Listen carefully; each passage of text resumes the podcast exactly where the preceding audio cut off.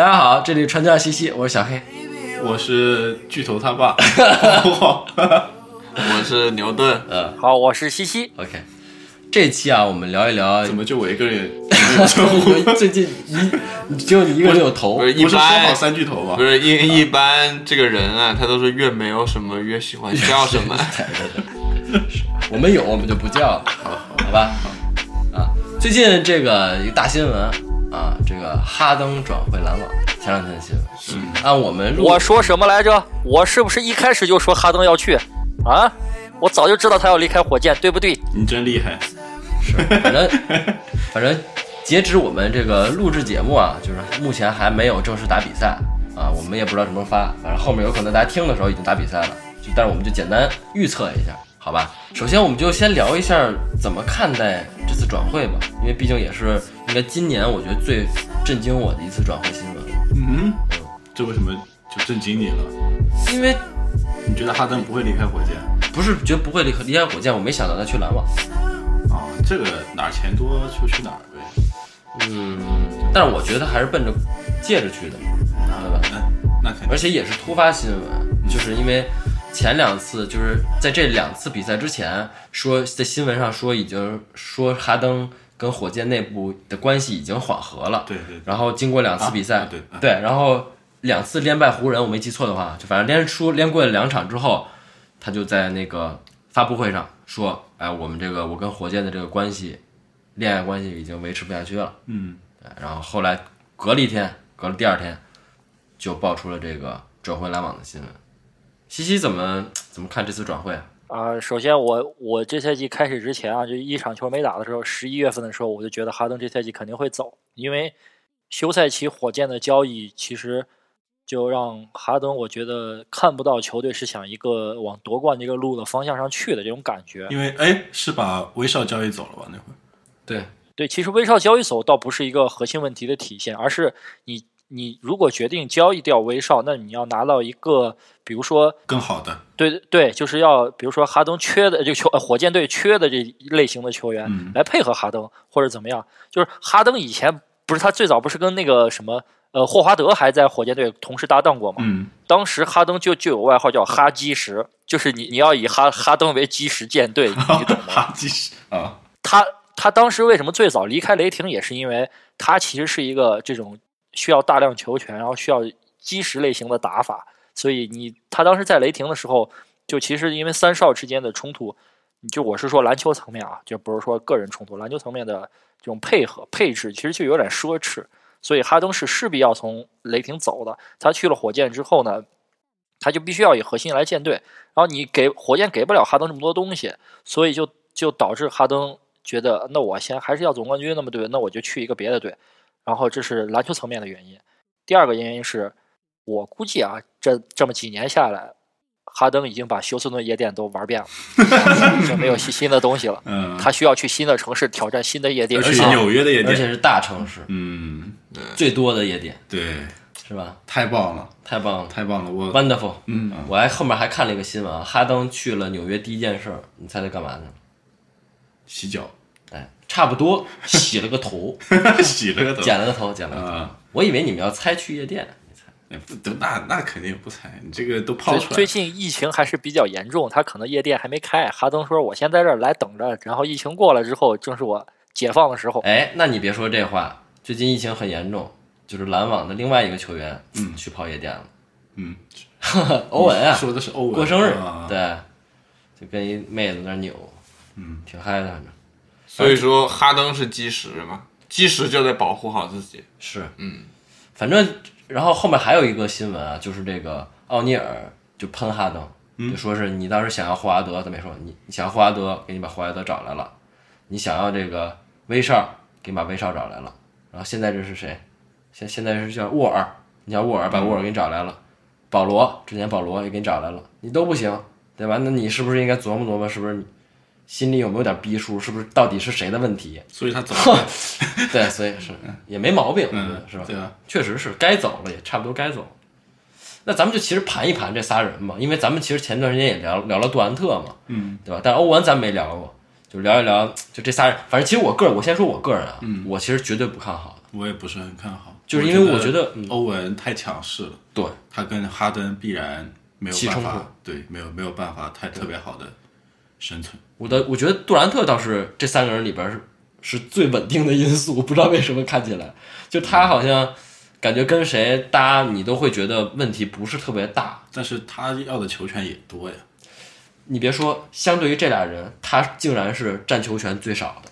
你敢信吗？真的，而且我还看了一个数据，具体的数据我忘了，嗯，但是有可能记得不太清楚，但是绝对两个人，绝对这三个人都是三十多，一个是持球三十三，一个是持球三十一，一个是持球三十，绝对是在都是在三十以上的。所以说我后来后来还看了一个视频总总，共合起来这场球赛打了九分钟，就是就是这场球赛就这仨人了，你其他人都不用摸球，你按之前的这个持球率比，就后来还有一个网友嘛，应该是美国的，去用二 K 模仿了一下这这个篮网的这个进攻战术，就是哈登咔咔咔先运，然后这个交给杜兰特，杜兰特咔咔咔再运，运完了之后剩了三四秒，交给欧文，欧文用一下投篮球进了。哎，不对吧？我看的那个版本跟你这个不太一样。哎，你这什么版本我看那版本是欧文咔咔咔先运球过半场，啊？然后然后在外线寻找了一下合适的机会，没有，然后给到了侧翼的哈登。哈登在用他标志性的这些脚步啊、试探呀、拜佛呀玩了一通之后，发现机会不是很好，传给了底角的杜兰特。杜兰特抬头一看表，只剩四五秒，直接出手三分命中，然后一次进攻结结束了。嗯差不多大同小异。哎，不，人家这个模拟呢，就比较符合你刚才说的那个这三个人中间这个性格的问题，哎就是有可能到最后谁会首先站出来，愿意是就是放弃一部分球权？我觉得这可能是杜兰特做做这个事儿。啊，是因为就像我说的，我真的觉得就这三个人里面，他其实是最不占球权的了。就你要说这个人占不占，他也占球权，但是你要是对比嘛，你跟这仨人比，他真的不那么占。我觉得是不是因为杜兰特之前有经验呀，搭过库里那个对啊，库里水花嘛，有一定经验吧，毕竟嗯，也也也是两个外线，但是其实汤普森完全不一样，汤普森是一个占球权非常少的球员，所以说他好用嘛，投手啊，他就是嗯能能能像一个配置一样，就是这车里不可能都是发动机，你得也也得有刹车片儿，也得有这个变速器，对不对？就是就是这这么个感觉。对，就是欧欧文一定是那种，在在我看来啊，就是他一定是要球球在手。原因在于，确实这三个人来说，我觉得欧文球在手是能发挥他的优势的。就三个人拿球的时候，有球的时候威胁都很大，但是没没球的时候，欧文的威胁最小。哦，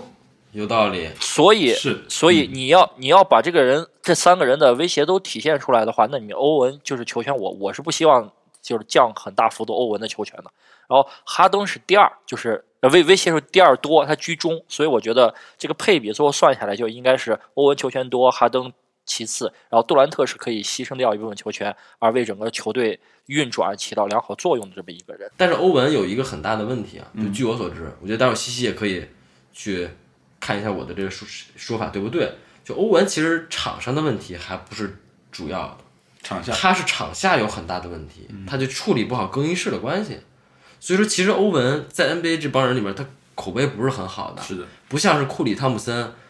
一受伤或者什么的，大家都那儿发给他发推特祝福什么的。就是欧文其实不这样，祝福你受伤欧文对欧文其实人缘混得不怎么好，而且他我感觉情商，说实话，属实有点低。这我觉得小黑说的非常有道理啊，因为这个东西就是我说的，之前我我们记得我们在林书豪那期，我提到过这一点，就是这小个子球员性格上的问题。呃，我可以这么从正面的角度去去说这个事儿，就是当一个呃身高只有一一百八十多公分的球员去到一个 NBA 普普遍个平均身高是两米的一个联盟里，他必须非常的努力跟较劲，才能在这个联盟里生存下去。所以从他们内心深处的性格深处，就是有一种特别傲或者说特别执拗的这种情绪在里面。嗯，然后所有的小个子球员都有这个问题，然后欧文也是一样，然后再加上欧文的嗯，除了性格之外，就是小黑刚提到那个情商，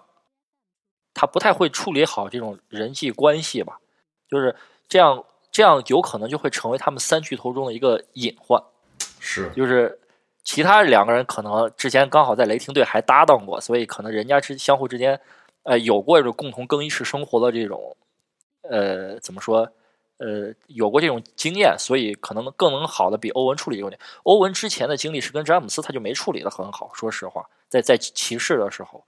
所以欧文需要面对的是，这是其中第一个问题。然后这也就是为什么当时我觉得哈登就是传出来哈登去篮网这个新闻的时候，我特别希望的是欧文直接跟哈登平换。是当然火火箭不答应，说我都有欧尔了，我还要欧欧文干嘛？但是我是觉得这种换一下，或者说弄一个三方交易，把欧文换到一个第三队，然后再来回转这么一下。然后其实如果篮网来说，我觉得有有杜兰特加哈登其实是就就够了，就是球权分配也会好分配一点，对对球队整体的结构也会比较好，在我看来。对，就是因为当时，呃，篮网把这个筹码摆上来的时候，其实就是只说了一条，就除了杜兰特，你想要什么都行，就意思已经很明显了。哦，他说的就是很明显了。所以现在欧文也比较消极。对，嗯，但是说实话，然后而且火箭也特别那什么，欧文我不要，不要，你给我把那个首轮给我，欧文我不要。不过，呃，换过来去想这个问题，就是这只是我们球迷的一厢情愿。就是我对篮球的理解，我觉得欧文换换哈登这种会好一点。我觉得他俩从功能性上有一定的重叠，但是篮网的老板绝对不这么认为。嗯，蔡老板就包括蔡老板的前任啊，就是那俄俄罗斯的富商接手篮网搬到布鲁克林以来，篮网就有这个凑巨头的传统。之前凑了一个林书豪巨头嘛，对，林书豪是个林书豪是个小巨头，就是总之之前篮网凑确实凑过五个巨头那个事儿，那就是篮网搬到布鲁克林第一年，然后当时就是对大家都很熟知嘛，就是加内特那那那那一批，甚至替补席上还坐着基里良科，这都你要强行要算，都能算六巨头了。篮网好像喜欢这样的操作跟经营模式，就是所以。篮网可能希望说是，那我今天就强行凑个三巨头了，我就把欧文和哈登放到这儿，反正场上这个篮球方面的问题我就交给纳什了，你去把他们的处理好。你这后卫出身这么高的球商，你一定能把这球员管理非常好的，对不对？如果是纳什，一定可以的。对，不是现在纳什主教纳练纳什是是可以的，是可以的，因为我觉得处理这种大牌球星的这种队内关系问题，你找一个那种资深教练反而不好使，尤其是像波波维奇啊什么这种老老派教练反而不好使。你要就应该找这种明星就球星转教练这种、啊，这种这种，他们服他呀。你说杜兰特、欧文这些，你你他们赶上过纳什的职业生涯晚期，他们听过纳什这种很伟大的职业生涯的这种事儿。欧文弄那时，你就说你什么时候数据能像我巅峰时期那样，你才跟我叫板，对不对？这一下就把欧文摁那儿。是有道这刚。这刚才也说到了，说到了这个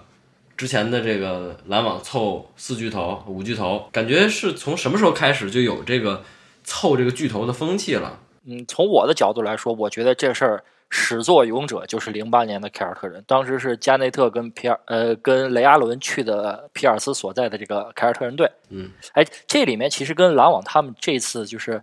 呃杜兰特、哈登和欧文的这个还有一点点相相似处，这三个人年龄都一样，就是当时加内特跟雷阿伦去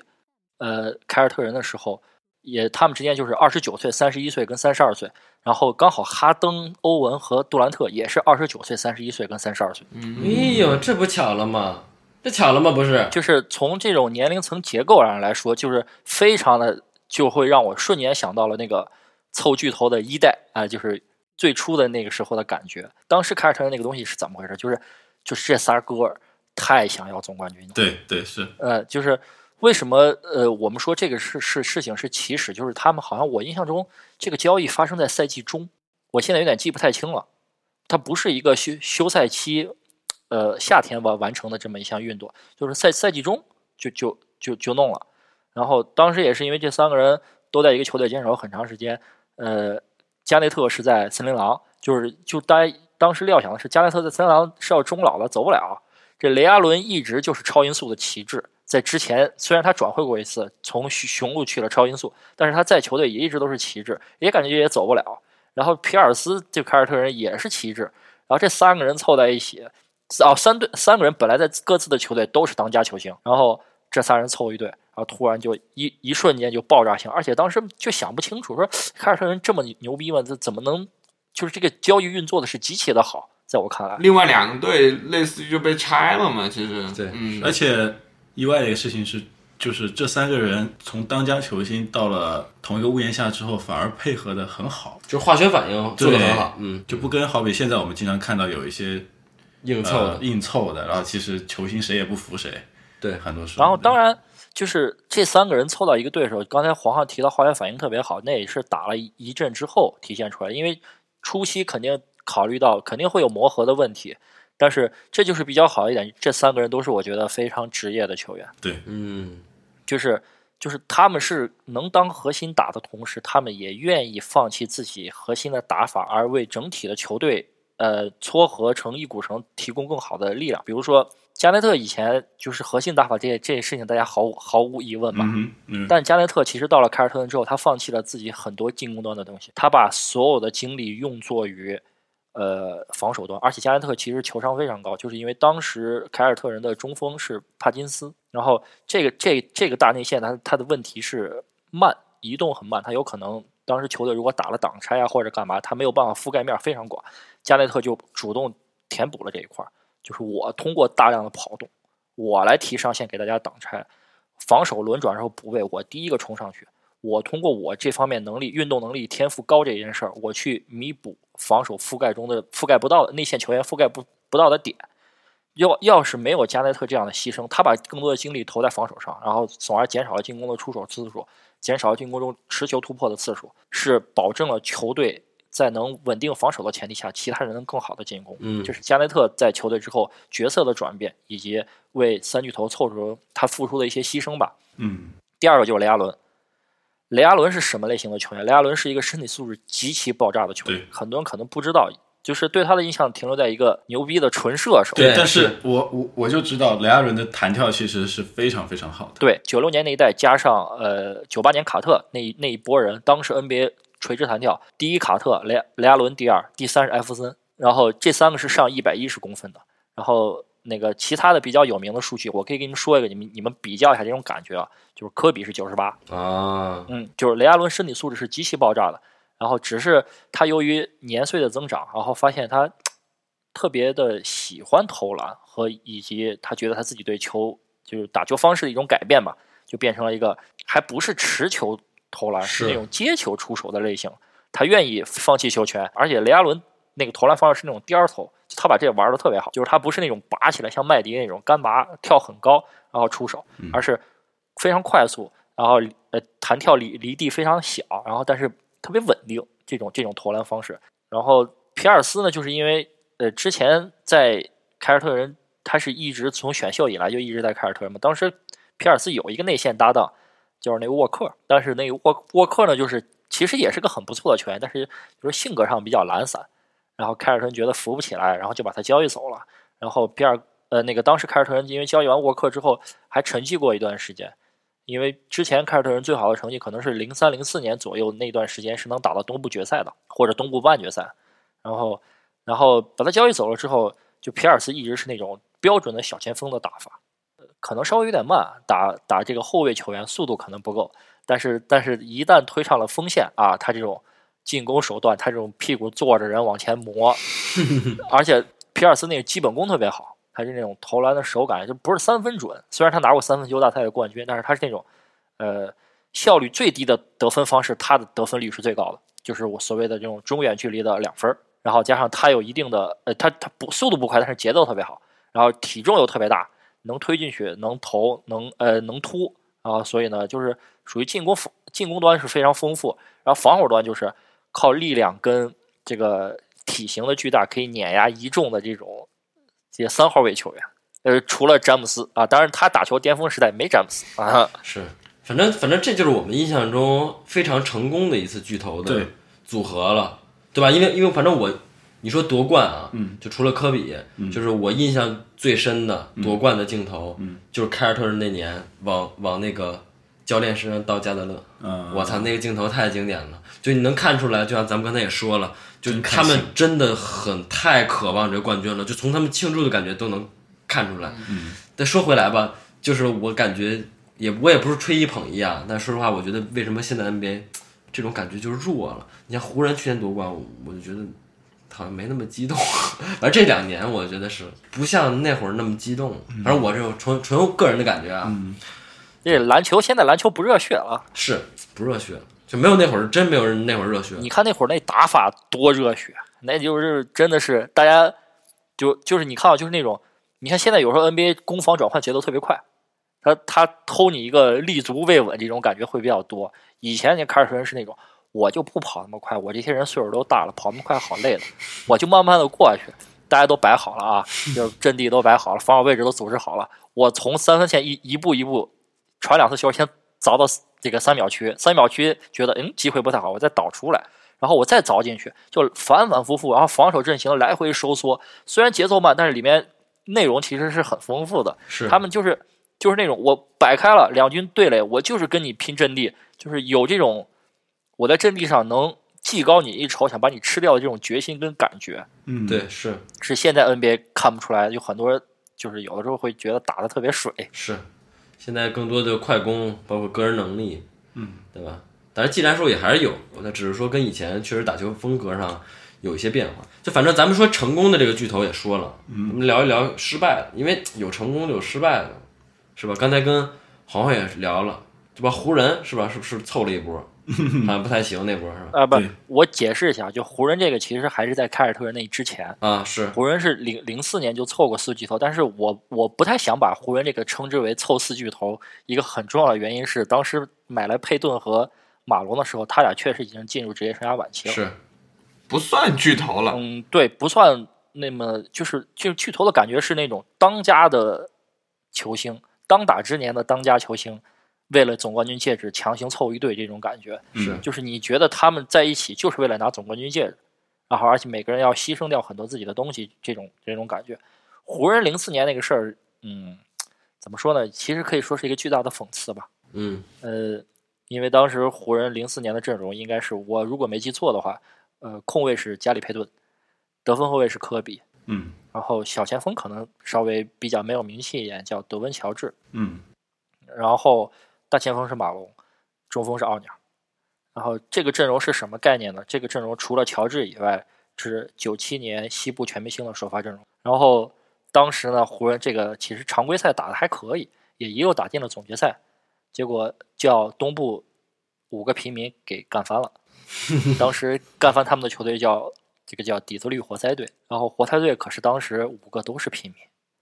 就是你看不出来谁是巨星。当时那五个人都是有点失意者的感觉，就是是是怎么个意思？就是本华莱士其实之前也拿过三个最佳防守运动员了，但是本华莱士嗯选秀没被选上，他起点非常低。然后华莱士有点像这种罗德曼这种性格的，不是性格，就是这种故事模板的这种这种感觉。然后大前锋拉希德华莱士那是在开拓者最后就觉得有点众叛亲离，没人要了，对因为他这老喷人，对，他嘴实在是太脏了。他的经典名言 “ball don't lie”，就是就是篮球不会说谎，就别人一吹他犯规，他说篮球不会说谎，篮球不会说谎，他一说篮球不会说谎，裁判就给他一踢。他现在应该是保持着这个所有球员里这个职职业生涯技术犯规最多的一个球员，应该也没有人能超得过他。然后小前锋是普林斯，当时是一个防守悍将，对，嗯，然后天赋很好。然后对，然后那个当时的得分后卫是汉密尔顿里汉密尔顿，汉密尔顿也是之前从哪个队打的特别不知道奇才啊，对，奇才啊，是在当当当时是在乔老爷子之后的奇才，然后想立他为核心，就立不了。当时奇才有他有拉里修斯，结果也也都被交交易走了。然后比卢普斯也是非常的不顺，就是觉得这人当控卫没有任何的优点。您那时候那个年代，什么基德纳什那么多优秀的控卫在那儿，所以他特别不显山露水。结果这五个平民人靠着防守，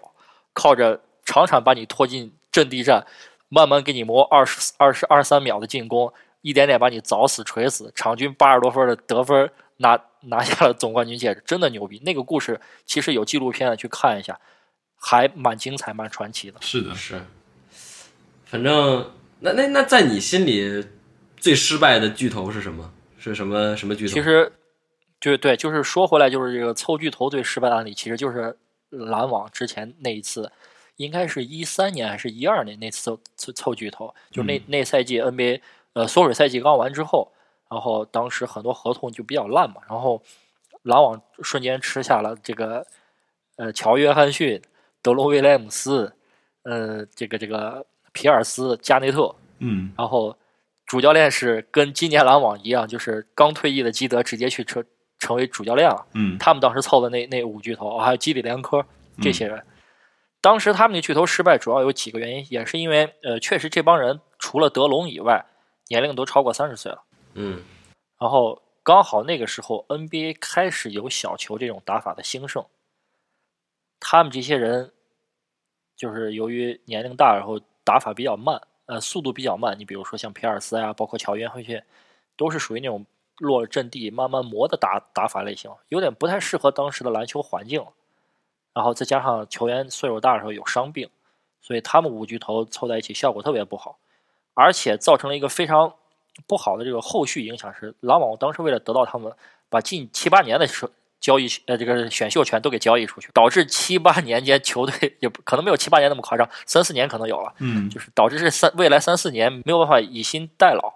就是大家普遍印象是这样，就球员成名之后，他的工资其实是比较大的，占的工资比例是很高的。就哪些球员的合同是最实惠？就是这个这个球员可能还在新秀合同范围内，就是头三年、头四年，但是他已经打出了一种准全明星的表现了。这时候，在一个球队的薪薪资里面是很合理的。每一个成功的球队，其实他的合同里都都有这种类型的球员，所以才能保证这个球队的薪资结构比较健康。所以篮网当时就是赌赌现在，拿未来赌现在，所以 凑了这么多以后，到最后合同又甩不出去，很尴尬，然后还坏了这些好球星，就是所谓的名声，使他们晚节节有点不保。对对对，反正看来篮网确实有这个球队有这个传统，是吧？欧印了一把之后缓一缓，再欧印一把，是吧？大概这种感觉，刚缓过来再欧印一把。然后这里面其实还要再提一个，就是篮网这个虽然很失败，呃，但是有一个就是凯尔特人零八年做完这事儿之后呢，就就其实就是带起了这股，也不是说一股风潮吧，就是给人们提供了一种舰队思路，就是我凑巨头，然后为巨头配角色球员，然后这个就会就当时呃有一个很重要的事儿，就是那个热火的三三巨头，也是也是老詹那会儿硬凑的，对，就是应该是一零年一一零一一赛季那那一阵儿，热火凑的三巨头，这个当时就跟凯尔特人那比，就是大家对对这个事儿的，就是观感没有凯尔特人那那个那么好了，我觉得，嗯，嗯，就是当时波什和詹姆斯都一块去找韦德，然后呢，你看，就是说回到一个之前凑巨头的一个问题，就是你巨头凑在一起，肯定是有人需要做出一定的牺牲的。嗯，嗯，然后这两个巨这这这个热火这个巨头就牺牲的就比较大，就把波什彻底给牺牲了。就就就波什后来不是他打不了篮球的，发现这个就是说是心脏有有一定的心心脏疾病。我觉得这兵哥就是那时候闹闹出来的。你看当时印印象特别深，就是打完球球队完了，那球队有那种就是在球场里面运就坐的那种小的电瓶车，电瓶车上只能坐两个人，然后就就韦德跟詹姆斯坐，人家波什在旁边也他也就不好意思在旁边走的感觉都不都不好意思有，人家可是之前在猛龙队那是龙王啊，对啊对不对？对，也是一个真的是很很牛逼的球员，而且还很年轻啊，对不对？讲道理，坚守波呃多伦多的话，有可能也成为一代北京之王，我完全是有可能的。结果被这哥俩忽悠了过去去热火，然后有可能对吧？多伦多多冷，这迈阿密多热，有点水土不服。过去之后心情又不好，抑郁了。这这你看这多伦多好像呃这个奥兰多好像这个好像夜店也不是很多，对吧？波士这性格可能也有点奇怪，所以就落下了个病根儿。最后是因为这心脏病给推的。不过他们那会儿也也还算拿了冠军嘛，哪哪两那届？那是后后来拿，那是因为我觉得这个配置拿不了冠军，有点说不过去了。他们都不应该拿 NBA 冠军，他们应该拿完 NBA 之后再到 CBA 打一场，最后就证明自己的全方位性。说完说完这个篮球，说起这个足球，足球里边为什么没有？怎么没听说过有呀，凑巨头的故事？银河战舰，你你难道没有听过吗？就这种故事是不是少一点？少少相对来说会少一点吧，因为嗯，因为足球里面你凑仨巨头根本就不够看的，说说说实话，是太正常了。足球里面光后卫就得四个人，然后你凑个三巨头，真的有的时候改变不了比赛场上太多的东西，但是并不代表足球没有类似的现象。就是最著名的就是，其实其实很多我觉得我认识身边很多球迷的启蒙，就是那个从二十一世纪开始的这个皇马的银河战舰一期这个事儿。嗯嗯，现在是二期嘛？呃，就是后后面有过二期，这三期现在还还还没起航呢，不知道什么时候起，就起了好几年了，最近一直没起来，不知道怎么搞了。就是一期当时是怎么回事？就是两千年，因为皇马是一个会员制的俱乐部，就是你谁是主席是由呃会员投票的，比如说这三千人、这五千人，马德里的这些人可能都是皇马会员，他们共同投票。然后呢，当时投票当选的主席就是现在的皇马主席叫佛罗伦蒂诺。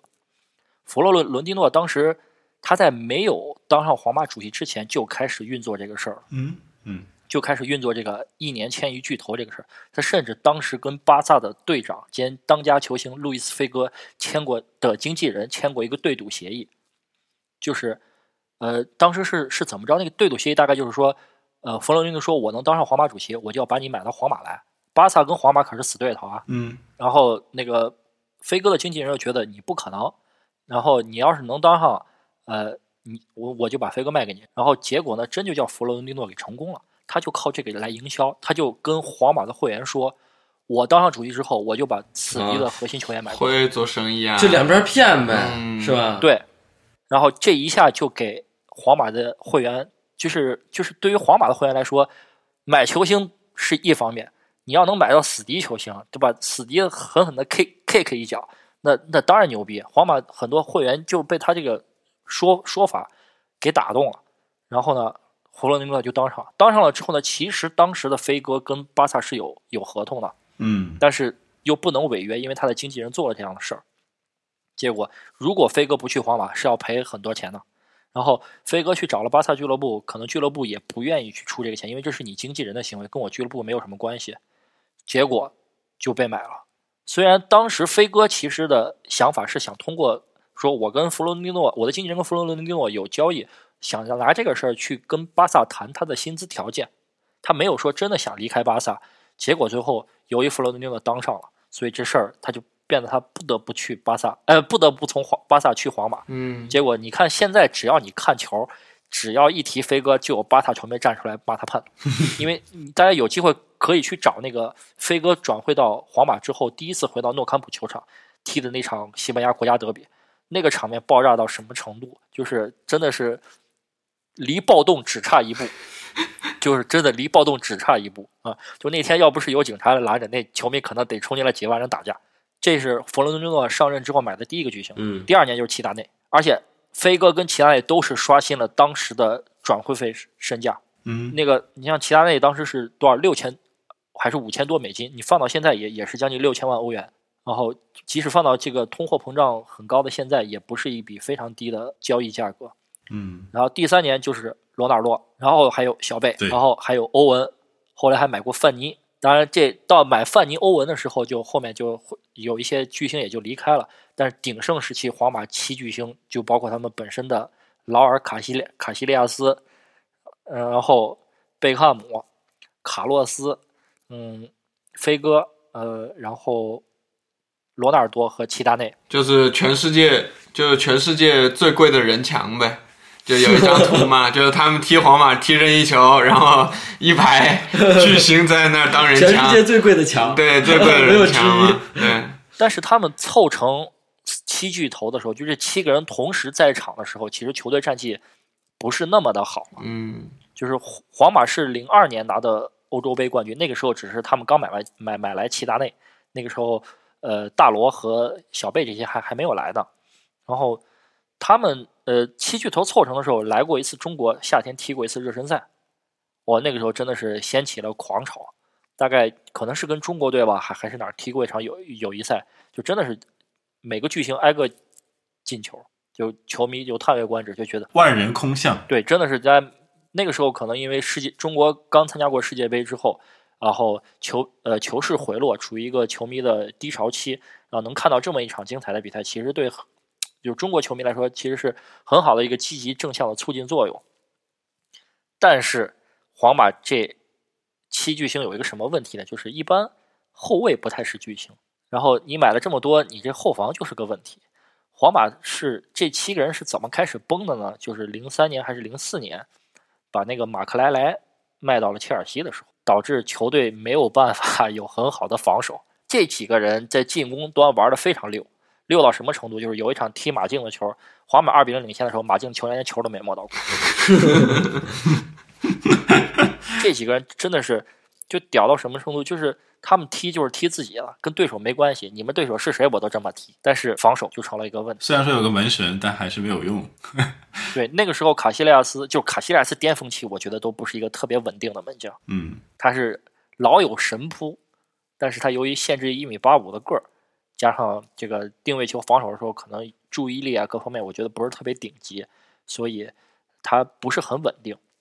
然后这帮球员在有球的时候踢出的是世界上最华丽的足球，但是没球的时候，你总不可能逼着这些老尔大罗给你跑回去到禁区禁区线上堵门吧，干嘛的？他们做不到，做不到那么多的东西。所以，当球队唯一一个一个人能当五个人使的马克莱莱离开了球队，防守上缺少这道铁闸之后，球队成绩就开始慢慢慢慢慢慢走下坡路了。嗯，对，嗯毕竟你知道吧，跟着说回来，这个篮球跟足球很大的差别就是一个是人数，嗯对吧？还有一个场地，这场地这么大呢，不好跑，是吧？也不防也不，也不愿意跑。也不愿意跑。你说有些前锋啊什么的，确实是回防没那么好回防，你是吧？呃，皇马那几个巨星所在，就是这二十一世纪初期的足球跟现在还不太一样。嗯那个时候不太不太强调，或者说由于由于这些巨星是真的巨星啊，所以很多时候不太强调一个足球的，没有现在这么强调足球的整体性，就是你防守所有球员都得退回来。你现现包括像现在最顶级的巨星 C 罗、梅西，都是有防守任务的，在球队防守的时候，你都是有防守任务的。那个时候不是，那大罗就是在前场散步，而且他就应该散步。嗯，你让他退回来，你再让他跑到前场去，他都累了，他就进不了球了。你不能不能这么使用大罗，是对这种顶级的天才球员的一种亵渎。他就应该待在待在前场站在那儿，球一过来，他跑得比谁都快。然后足球就是有这个问题，就是凑巨星，确实你想十一个人都买成巨星也很难。然后再加上有的时候，呃，足球因为十一个人还有个什么原因，就是他有这个短板效应，你十个位置都是世界顶级，就那么一个位置特别差，是是小黑，所有人都知道，我就打小黑就完。不是碍事儿吗？不是，我是十个我十个巨星，我踢你十一个不行吗？对方十一个正常的，就是呃常规的俱乐部的职业球员，然后十个巨星带一个小黑，我觉得我还是能赢，我觉得能赢是能赢，是能赢是赢，但对方的打法一定是小黑踢左后卫，我就我就只踢左路；小黑踢右后卫，我就只踢右路；小黑踢中场，我就只从中间打。那我就踢门将。那我就掉门，那我就掉门吗足？球里面确实这个技战术确实是很多的时候，技战术的编排是根据这个短板效应来的，嗯，一定是打击你最薄弱的那一环节。皇马当时就是我觉得银河战舰一期最后就是因为你短板太明显，大家都针对你这打，所以就导致他们最后成绩下降的很快。行吧，这我觉得篮球跟足球这巨头差不多，但是我其实觉得这事儿吧，就巨头这个事儿，其实咱们生活里其实也也一样，对吧？就比如在工作里也是，你不可能说每个人都巨牛逼，每个人都全大神，那其实凑一块儿也都不太不一定能特别好。不一定能特别合适。我从各个公司里把各个公司最牛逼的人挖过来嗯，给我干，你觉得特别美好，嗯看起来老板应该会很开心应吧？应该这么说，就一个公司里面不应该所有人都是 CEO。对，但比如说牛顿刚才说的这个，顿顿刚才说的，就是我把这些这帮人凑在一起，也会有一个问题，就跟 NBA 和就是跟篮球场和足球场是一样的，嗯，就牛逼意味着什么？意味着薪资高，你这钱你也得算账啊，是对吧？是他凑巨头一样的道理，你你是你理论上都能凑，但是你这工资帽不允许呀、你公司账不允许呀、对吧？这也是一个问题。而且我觉得还有一个问题，就像咱们刚才聊这个球场上的东西一样，就我觉得 NBA 拿 NBA 来说，我觉得就是很什么叫很好的化学反应呢？就是每个人都能在对的位置上，就像刚才西西说了，有些人也能牺牲一些东西，然后角色球员干好各司其职。对，角色球员干好角色球员的事儿，蓝领干好蓝领的事儿，你明星干好明星的事儿，对吧？嗯，觉得其实我觉得，就从我来说，我觉得广告公司是一样的，对吧？你有总监，有管创意的东西，你老板也也，比如小一点的公司，像我们公司也会管创意的东西，然后有呃有美术去管美术的东西，有技术三维去做三维的东西。但如果说每个人都是美术，每个人都出创意，每个人都觉得自己创意最牛逼，你听谁的呀？对吧？因为有些东西确实是，拿我们这行当来说，就是确实是你不太好判断的，不太好评判的。就是确确实确实是是这样。你说你你你雇一个那个创意创意总监的这个能力的人，最后他是管后勤的，他受受多大委屈，他得做多大牺牲，他才能调整好自己的心态，适应自己这个这个岗位反。正我我我反正就这么说嘛，就是这个巨头，反正现在看起来啊，也真的不是说越越越多越好。包括你像除了工作中，就是工作中是一个团队，然后还有更小的团队，比如说家庭。之前我就看到有个看到一个新闻，就是那个当当网之父李国庆和他媳妇儿吵架这事儿。其实我记得是哪个人评论过一句，就是你如果是个企业家，千万不要找女企业家去结婚，就是两个人生活中都太强势，然后都喜欢在家里事儿里面做决断，然后所以导致什么事儿都决定不了。对所以虽然说俗话说不想当将军的兵不是个好兵，但是呢，我觉得也不能都是都他妈是将军。不过我觉得你当到头也就只是个超级兵，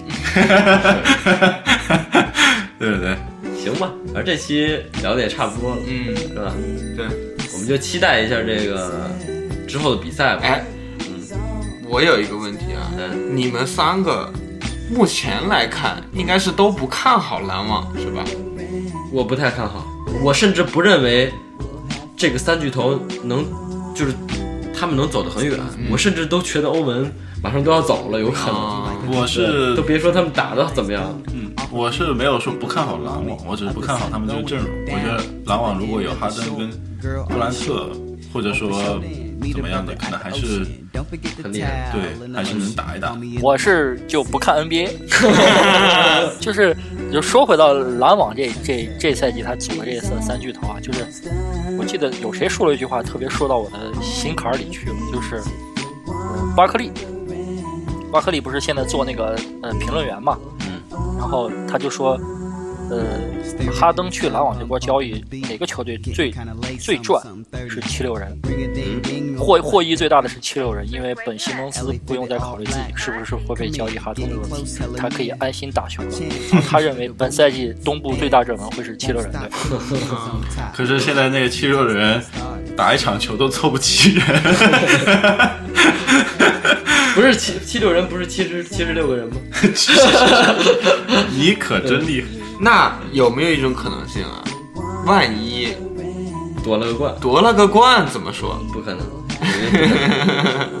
夺了个冠，那就啪啪打脸啊，对吧？打脸到时候回来会有一帮人过来挖坟的啊，这次傻逼的说说什么呢？可以，夺了个冠，我就给每一个关注我们节目的粉丝发一百块钱红包，就跟上一期对，就跟我磕头，他发钱，哦对，我磕头。对，我们送财童子啊，送财童子，行行，那这这期就先这样。嗯，还是那句话，我们之后看看比赛嘛，很多话不要说的太满，是。是吧？行吧，那就大家再说一下我们的常规的这个话术，欢迎大家去给我们留言，告诉我们你们的想法和意见，然后包括我们的节目是在每周三更新，然后现在是在喜马拉雅、荔枝，还有苹果自带的播客，还有小宇宙都能听到和订阅我们的节目，OK 吧？这期就先到这儿，好，大家拜拜，拜拜。见。大家拜拜。拜拜。